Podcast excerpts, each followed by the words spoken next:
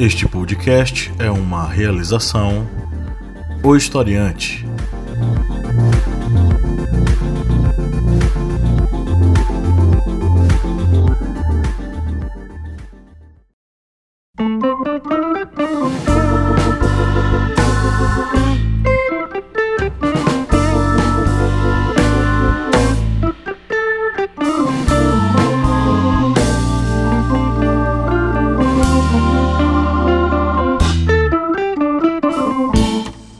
Ouvintes, bem-vindos mais uma vez ao podcast do Historiante no programa da segunda-feira, a Minipédia. Eu sou o professor Pablo Magalhães e do outro lado dessa mesa está o meu companheiro de guerra, o senhor Kleber Roberto. E aí, pessoal, beleza? Estamos aqui mais uma vez para debater um assunto bacana da história, com muitas referências, com muita informação, muito conteúdo para você sempre pensando aí na sua na, na, na ampliação dos seus horizontes, é, enfim. Hoje nós vamos tratar sobre uma série interessante, né, Kleber? Isso mesmo, uma série que muitas pessoas é, já acompanharam em livros e em jogos.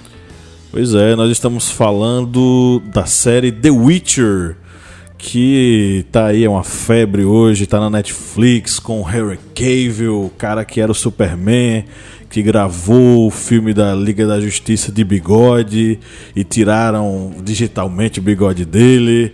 É uma série de ação que mistura muita coisa e uma coisa necessária e importante que é a, o, o, imaginário medieval, né? o imaginário fantástico da, da Idade Média, a começar pelo personagem principal que é o bruxo, né? Witcher. Bom. É, o Geraldão. Isso aí, o Geraldão de Rivia. Bom, antes da gente entrar no nosso conteúdo, vamos para os nossos rápidos recadinhos. Você que nos ouve e nos acompanha há um bom tempo, curte nosso conteúdo. É, seja um apoiador, vá ao apoia.se barra historiante e faça um apoio a partir de R$ reais. E aí você entra para o nosso grupo secreto com muitas vantagens, conteúdo exclusivo, a participação nos debates sobre as, os, as próximas pautas que nós vamos abordar aqui no nosso podcast e nos nossos vídeos, inclusive a participação com a gente aqui nas gravações. Né? Além disso, tem sorteio de livros, é, sorteio mensal de livros com as nossas parceiras, nossas editoras parceiras, além de você ter desconto em nossos minicursos lá na plataforma e ter acesso aos nossos minicursos exclusivos para apoiadores. Então não perca tempo seja um apoiador e vá lá a partir de R$ reais. E a partir de R$ reais você também recebe todos esses benefícios, mais a nossa revista, que é a revista do historiante, lá editada, bonitinha, para você ler com muito conteúdo bacana.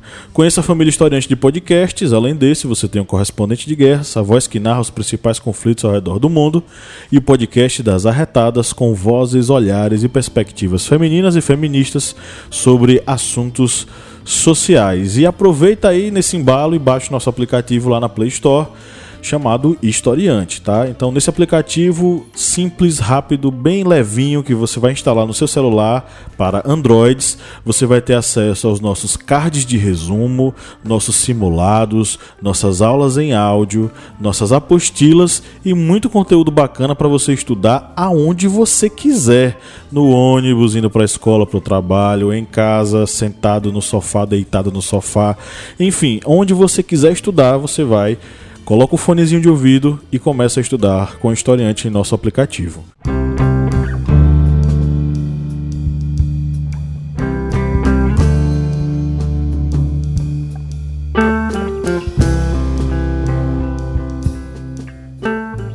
Bom, vamos para a nossa pauta, senhor Kleber.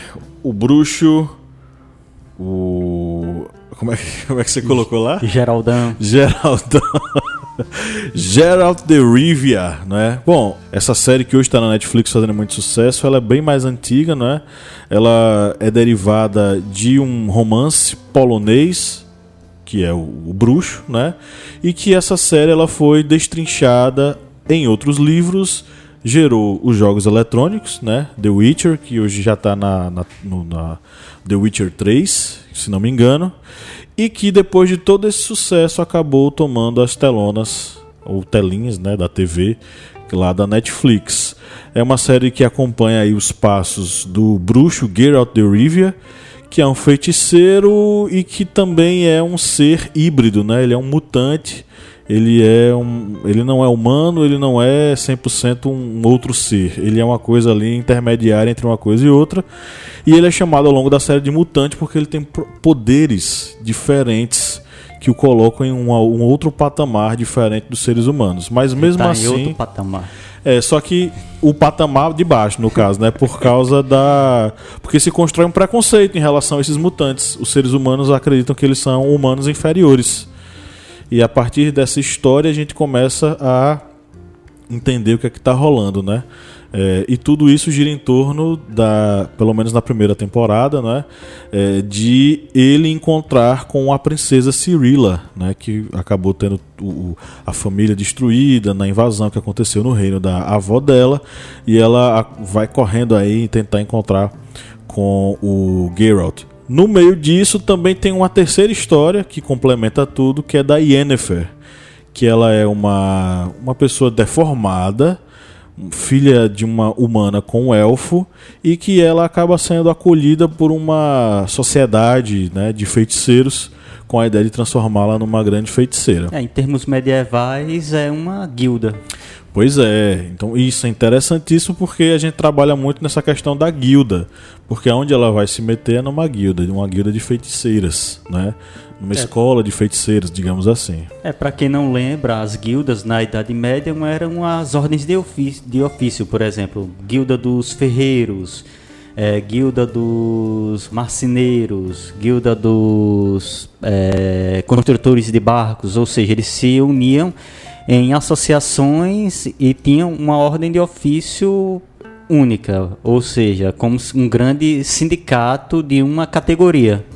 Pois é, e aí a gente vê o desenrolar da história, né? É, muita luta, muita ação, mas também muita magia e muitas histórias fantásticas é, ao longo de toda todo o desenrolar da trama. Isso nos faz também lembrar, né, fazer uma conexão com os heróis e as maravilhas da Idade Média, né? É, com o chamado bestiário medieval. Porque sempre quando le- lembramos de criaturas, deuses, seres, vem sempre em mente a mitologia grega e a mitologia romana, os seres dessas duas mitologias. E acabamos mu- muitas vezes dando um pulo sobre a Idade Média. E a Idade Média tinha um bestiário também muito vasto, rico em seres, em divindades é, em vários tipos de até mesmo digamos de magias, feitiçaria, os elixis. Isso. Isso se dá um pouco por causa da repressão da Igreja Católica, já que você adorar uma divindade que não fosse ah, os santos, eh, os apóstolos, ou acreditasse em o elixir para curar um determinado mal, isso era, poderia ser acusado de bruxaria. E É. bruxaria na Idade Média Da fogueira. Da fogueira. Né? Isso me fez lembrar duas coisas que. A, a primeira conexão que eu vou fazer aqui, que é a seguinte. É, você falou do Elixir. Eu lembrei aqui do Elixir do que Tristão e Isolda tomam, né? O filtro do amor que eles acabam se apaixonando um pelo outro através disso. É, na, na própria série do The Witcher, é, tem uma cena da Yennefer, né? Que ela é presa e ela acaba fazendo com que todo mundo que estava lá, né, onde ela estava encarcerada, eles comecem a ter um devaneio, uma ilusão e acabem lá tendo cenas de sexo e tudo mais, como se fosse um grande bacanal. Isso só foi possível porque ela utilizou-se né, dessa sua é, habilidade mágica de fazer com que a pessoa ela tenha devaneios, ela comece a devanear. É, eu, eu lembro muito dessa questão da, do filtro porque acaba que você pode mexer na compreensão da pessoa sobre a realidade através de uma poção, através de uma magia, né? Uma magia também que a gente pode lembrar da magia que Merlin usou para fazer com que Uther Pendragon ele ficasse com a cara do marido daquela mulher que ele queria pegar, inclusive a mãe do Arthur, né? Então o Uther Pendragon ele fica muito fascinado por aquela mulher, filha de um outro grande senhor, só que ele é aquela coisa, né? não pode. Aí Merlin vai lá e diz: "Não, toma essa poção E aí você vai lá, porque ela vai lhe ver com a cara do marido dela, né? Então já é uma conexão que a gente já pode estabelecer a partir daí, né? É, uma conexão também que tem com o personagem que está no, nessa primeira temporada de Witcher, que é aquele personagem que é, eles chamam de Doppler, que é um personagem que ele tem a, a magia, o poder de mudar de rosto, de mudar Sim. de fisionomia. E ele tenta até sequestrar Cirila, mas ela descobre é, através de perguntas que é um impostor, que é uma pessoa que tomou a feição de um outro mago que é próximo dela. Ou seja, nós temos essas conexões dentro desse mundo é, fantástico medieval, dentro da, da série. E além dessa questão, por exemplo, dessas magias, desses elixis, temos também o bestiário dos seres mitológicos, como por exemplo a Estringia, que na, na série, nessa primeira temporada, é aquela menina que está presa em um castelo, mas tem um, é, o corpo, digamos, um corpo similar a de um monstro e se alimenta, se alimenta de outras pessoas. E a Stringe, ela é um ser mitológico eslovaco, que vem da mitologia eslava. Isso se podemos acreditar que tem essa proximidade devido à Polônia ser uma nação dessa, ori dessa origem, de uma origem eslava, e por isso essa proximidade para levar esse ser que é até certo modo desconhecido para nós é, ocidentais, mais americanos, que pessoas que não têm essa ligação tão profunda dentro das mitologias medievais, mas era um ser que existia na mitologia medieval e era um demônio feminino que tinha uma vocação similar à de um vampiro, ou seja, que se alimentava de outras pessoas, de outros seres. E esse ser ele está no New Witcher. É. Eu, eu ia falar sobre a questão da melusina, né, e sobre a, a, a fada Exatamente, que é outro ser é. O, o, inclusive, é, tem, tem uma, uma, um dos episódios que é o, o bruxo ele vai ser contratado para matar um dragão. Né?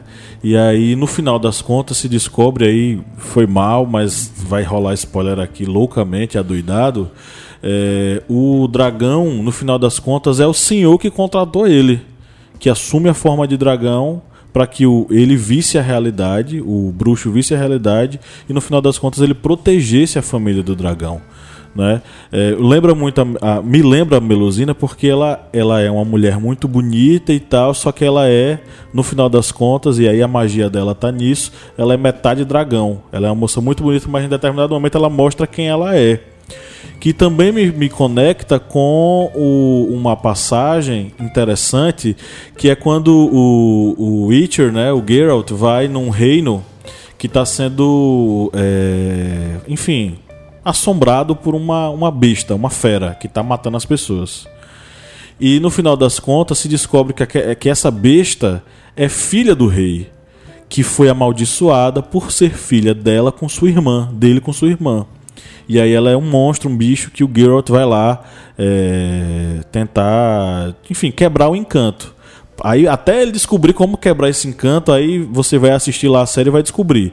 Mas é interessante porque ah, desde o princípio essa menina já tinha gestação é, comprometida porque ela foi atingida por uma maldição jogada sobre ela é, por, por ela ser fruto desse relacionamento entre dois irmãos. Nasce ela enquanto besta.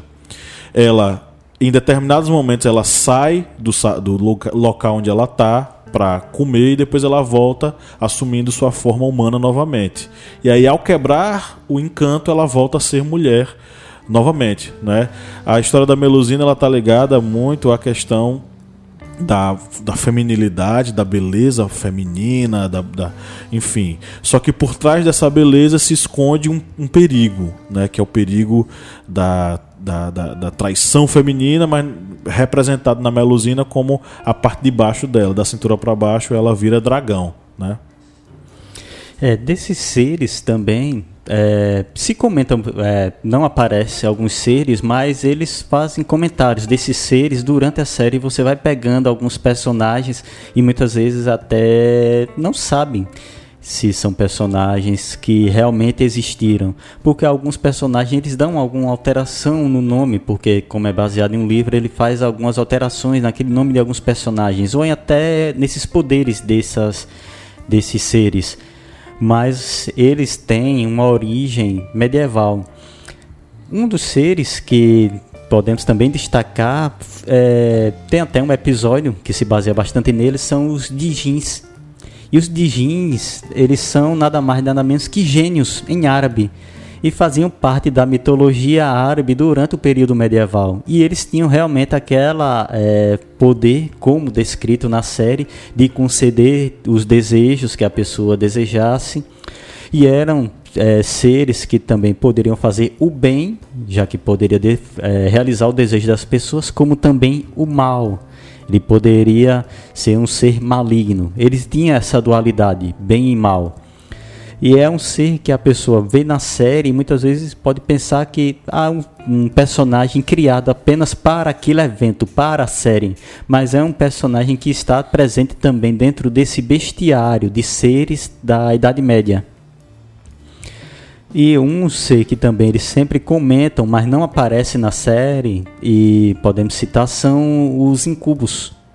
Que os incubos, eles são os demônios masculinos que têm é, poder de ter relações sexuais com uma mulher no seu sonho, no sonho dessa mulher, e acabar sugando a energia vital dessa mulher. Que é exatamente uma analogia ao súcubo, e o súcubo, ele já é o demônio feminino que tem condições de ter relações sexuais com um homem no sonho e também tirar a energia vital dele. São personagens que são apenas comentados, não aparecem na, na série, mas os personagens acabam comentando. Pode aparecer na segunda temporada, né? Quem é, sabe? Lá, lá em 2021, já que disseram que em 2020 não, não saem. Vai não vai rolar. Não vai rolar. Eu acho que deve ser a agenda apertada do Henry Cavill, né? É. Porque esse bicho faz filme que só, poxa. É, eu, eu acho muito interessante a aura da magia em torno da série, né?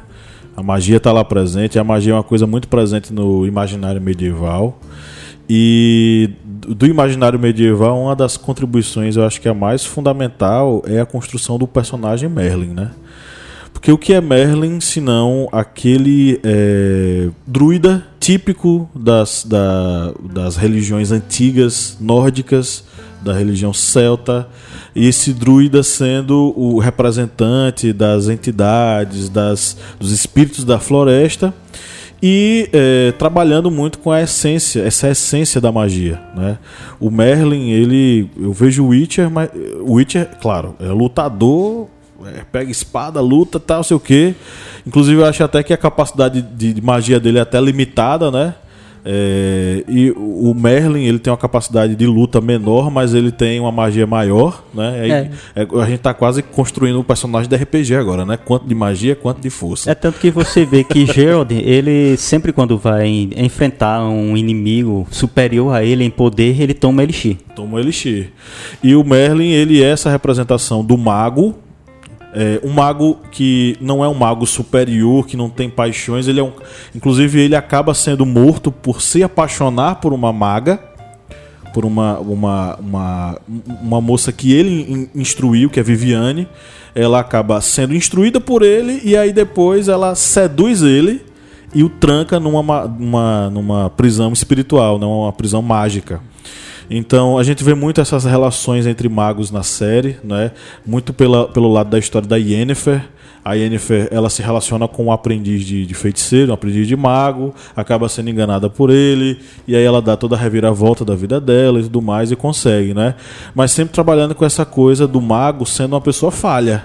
Uma pessoa, até mesmo que diante da sexualidade ela cai porque aí ela é seduzida e tudo mais e acaba caindo numa, numa armadilha, como a Yennefer fez com o Geralt de Rivia, quando ele é, ela tenta controlá-lo, só que ele é mais forte do que o poder dela. Aí ela vai tentar descobrir qual é a fraqueza dele, descobre Aí prepara um banho, coloca a, o, a essência lá que deixa ele fraco. E no que ele fica fraco, ela vai lá e controla ele, né? Que é uma estratégia. Lembra muito essa coisa da, da relação entre a Vivian e o Merlin, quando ela dá o, o, a virada nele lá e consegue prendê-lo. É, e falando de personagens, é, esses personagens mitológicos da Idade Média, um deles que é destacado tanto no Witcher como também na mitologia de Tolkien é os elfos. Sim. São seres mitológicos da mitologia celta e também está presente na mitologia nórdica e são considerados seres que protegem as florestas. E eles estão presentes também em Witcher e estão presentes de uma forma é, que dá para se fazer analogia tanto como essa mitologia de um ser fantástico do bestiário medieval, já que é um personagem que ele tem um poder de viver, de ter uma vida muito mais prolongada, de um ser que tem um poder maior, já que tem o domínio sobre a natureza em que ele está, e também protetor desse, dessa natureza, dessas florestas, os locais que ele vive, como também uma analogia com o que ocorreu na Idade Média. E isso podemos fazer uma analogia com o que ocorreu com os judeus. Já que na série Witcher ocorreu a chamada Grande Limpeza, que foi uma região em que os elfos eles acabaram sendo expulsos e aquela terra foi tomada por, por reis humanos. E os judeus eles sofreram com a expulsão de vários locais, como por exemplo na Inglaterra no século XIII com Eduardo II, em Portugal no século XV com Manuel I. Eles sofreram essa expulsão de vários locais. E também podemos até citar isso aqui pode ser uma coincidência ou até mesmo o autor do livro, ele a, o diretor da série pode ter acesso e estudado sobre isso que foram chamada, que foram chamados Los Estatutos de Limpeza de Sangue. Ou seja, os estatutos de limpeza do sangue que foram estabelecidos nos reinos da Espanha no século XV em que dava a diferenciação entre cristãos é, velhos, que eram os cristãos mesmo de origem familiar, que a família sempre foi cristã, e os cristãos novos, que foram os judeus convertidos. E esses sofriam várias é, repressões, como por exemplo, não poderiam assumir cargos públicos, como juízes, escrivães, é, magistraturas públicas, ou seja, eles eram excluídos da sociedade espanhola.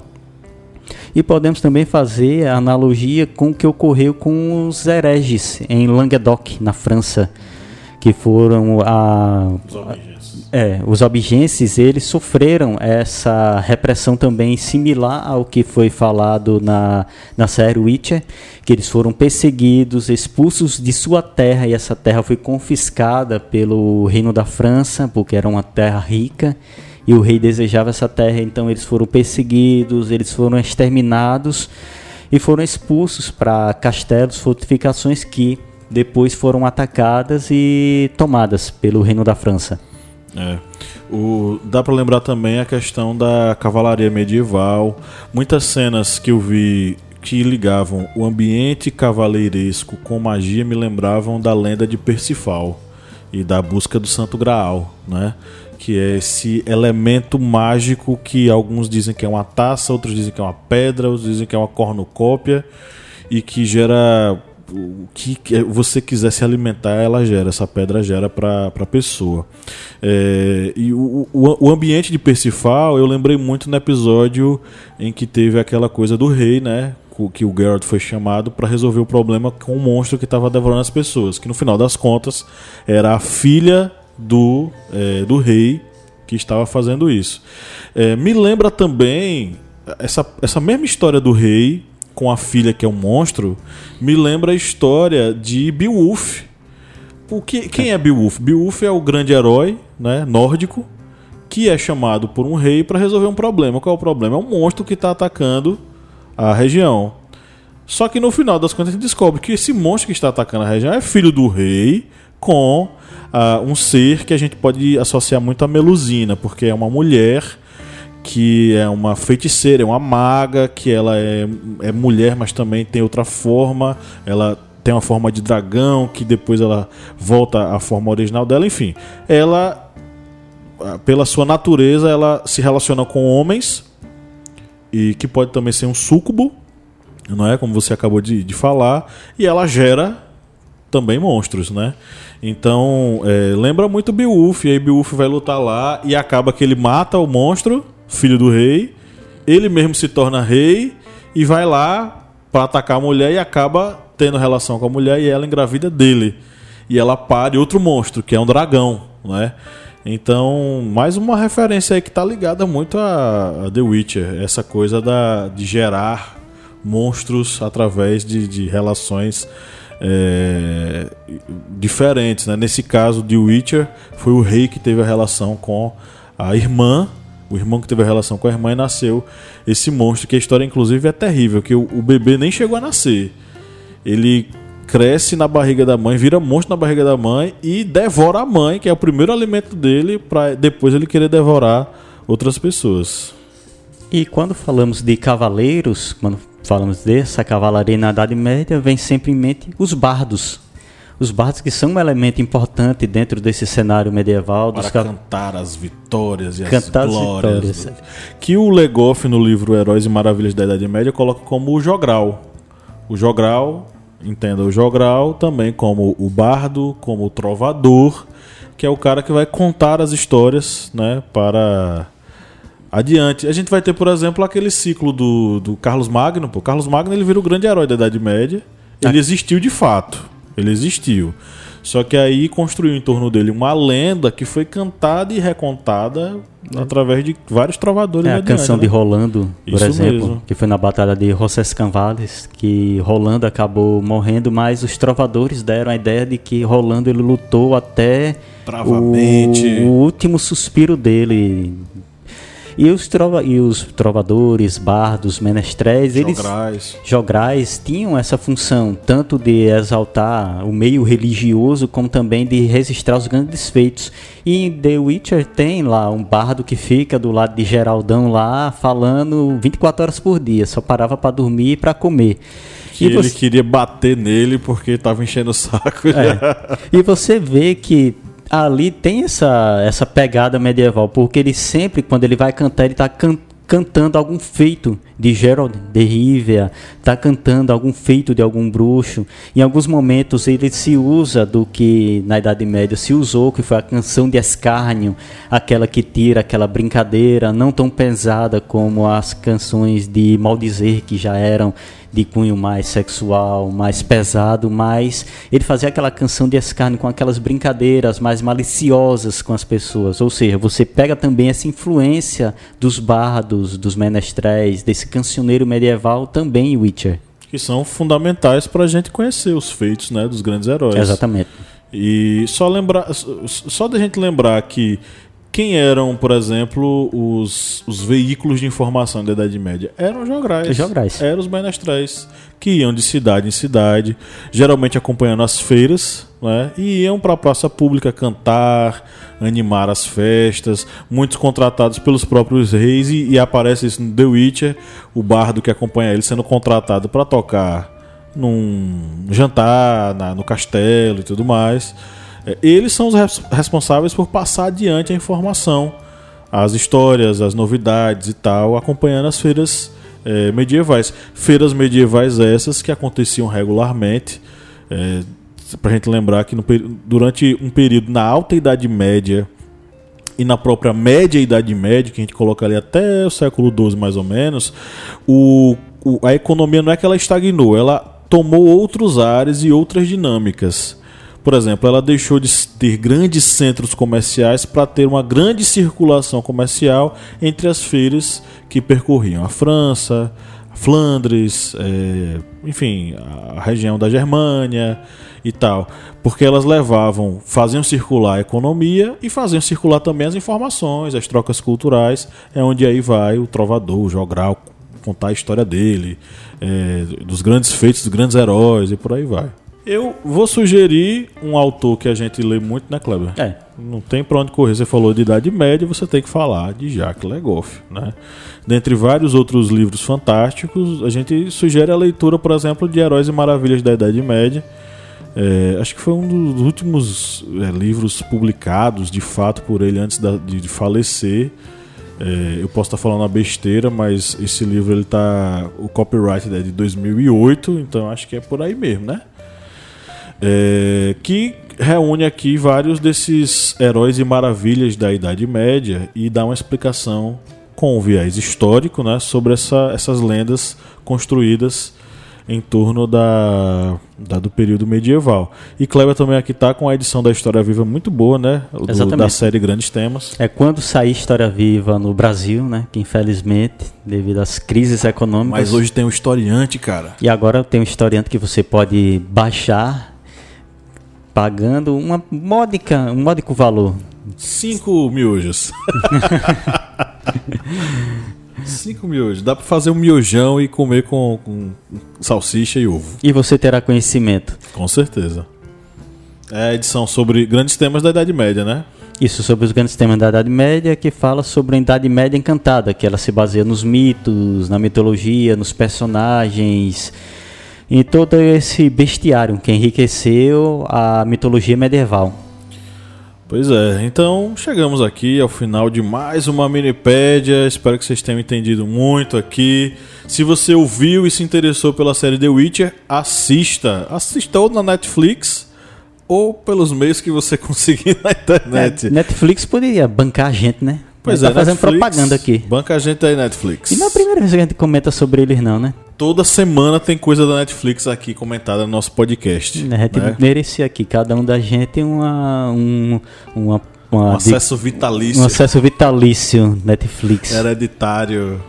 É, pois é, né? Então, a série fantástica tá na Netflix, assistam e também leiam, né? Legoff, leiam é, sobre os heróis e as maravilhas, né? O bestiário medieval. É sempre bacana, a gente gosta muito, né? Então, valeu, galera, um abraço. Valeu, pessoal.